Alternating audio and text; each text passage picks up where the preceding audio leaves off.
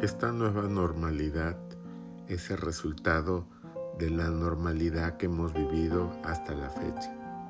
Es decir, la contaminación, la explotación, el exceso de basura, el acabar con los espacios, el talar los bosques, el tener guerras, el desarrollar enfermedades, incluso hasta sentirnos como dioses, es lo que nos ha llevado a esta normalidad.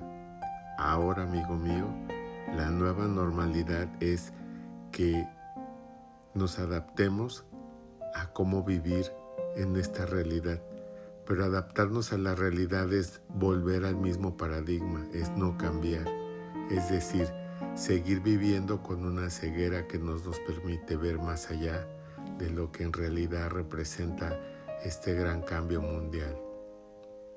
Vivimos la peor de las guerras, la peor de las pestes, la peor de las pandemias de todos los siglos.